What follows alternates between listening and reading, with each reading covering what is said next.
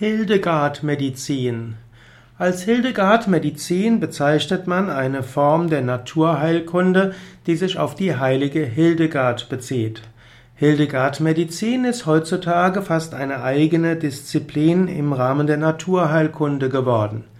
Es gab eine Äbtissin namens Hildegard von Bingen, diese lebte 1098 bis 1178 Sie war eine Mystikerin, sie war eine religiöse Erneuerin, sie war eine Visionärin, die Visionen hatte, sie war auch eine, die, die mit den Großen ihrer Zeit kommuniziert hatte, die auch Kaisern Empfehlungen gegeben hatte. Die heilige Hildegard hat fünf Säulen der Lebensführung und der Heilung beschrieben und sie gehörte zu den ganz großen Frauen des Mittelalters. Bis heute hm, sind die, ist das Wissen der heiligen Hildegard wichtig.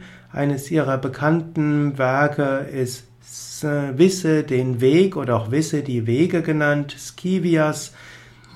Dort beschreibt sie 26 verschiedene Visionen, die den Zusammenhang zwischen Gott, Mensch und Welt darstellen.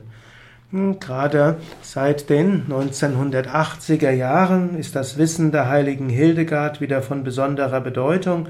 Nicht nur in Deutschland, sondern auch in Amerika hat, ist das Wissen der heiligen Hildegard äh, eine, hat dort eine besondere Wertschätzung erfahren.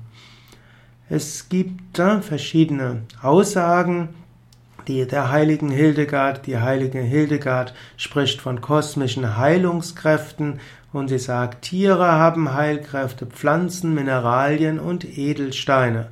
Und gerade der Mensch kann seine Selbstheilungskräfte stärken durch die Verwendung von Mineralien und Edelsteinen. Die Edelsteine und Mineralien haben bestimmte Schwingungsmuster, diese können auf den Menschen übertragen werden und so spielen bestimmte Edelsteine bei der, bei der Hildegard-Medizin eine besondere Rolle. Ernährung als Teil der Hildegard-Medizin. Die Ernährung ist bei der Hildegard-Medizin von besonderer Bedeutung. Die heilige Hildegard hat zum einen eine gesunde Ernährung empfohlen. Ich will jetzt nicht auf die Details eingehen.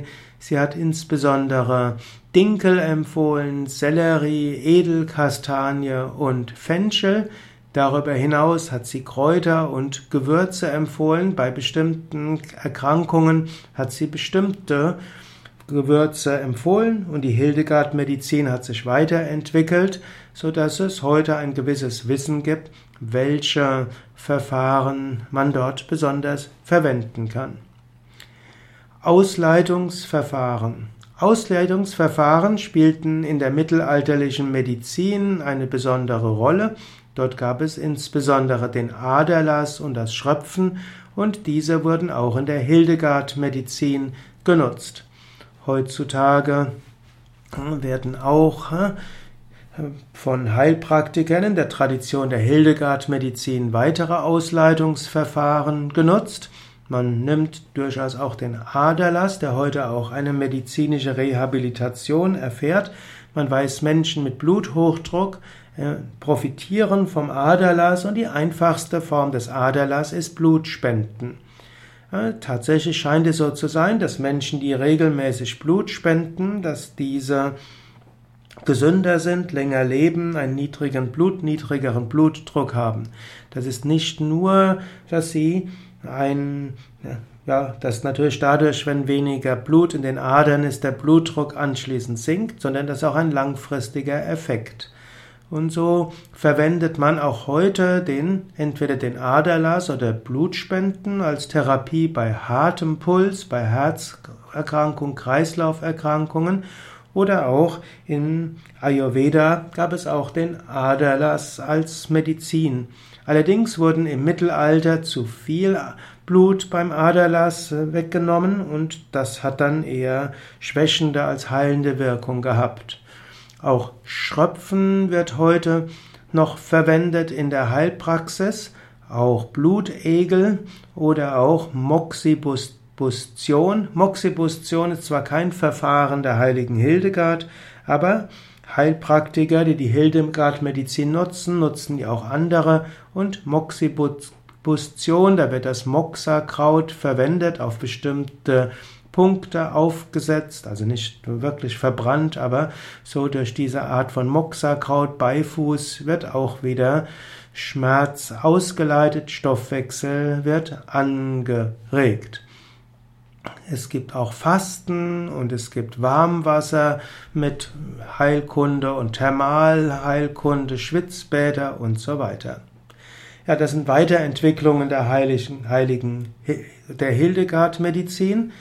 Die heilige Hildegard hat auch in die Hildegard-Medizin eingeführt, dass es eine Regeneration des Organismus geben muss.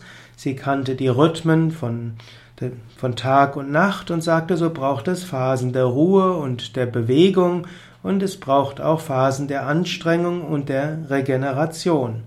Also für die Hildegard-Medizin spielt die Regeneration des Organismus eine wichtige Rolle und eben dieser Rhythmus von Aktivität und Passivität.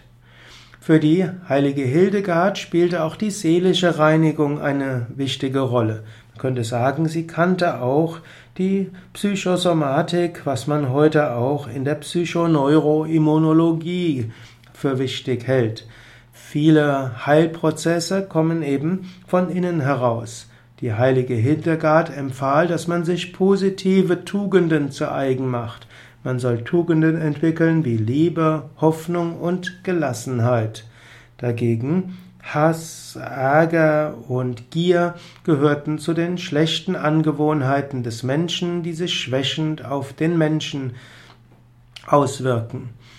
Die heilige Hildegard empfahl als Wege zur Harmonisierung Musik, Gebet und das, was wir heute als Meditation bezeichnen würden, also innere Sammlung. Der Mensch soll lernen, im Einklang mit der Natur zu stehen, sich mit Gott zu verbinden, seinen Geist vom Alltagsgeschehen abzuwenden und Gott zuzuwenden. Denn letztlich kommt alle Heilung von Gott. Das sind ein paar Grundsätze der Hildegard Medizin und welche Heilkräuter die heilige Hildegard bei welchen Krankheiten empfohlen hat und welche und wie die heutige, ja, wie man heute Hildegard Medizin praktiziert. Dazu berät, dazu suchst du am besten einen Heilpraktiker auf, der sich mit Hildegard Medizin auskennt.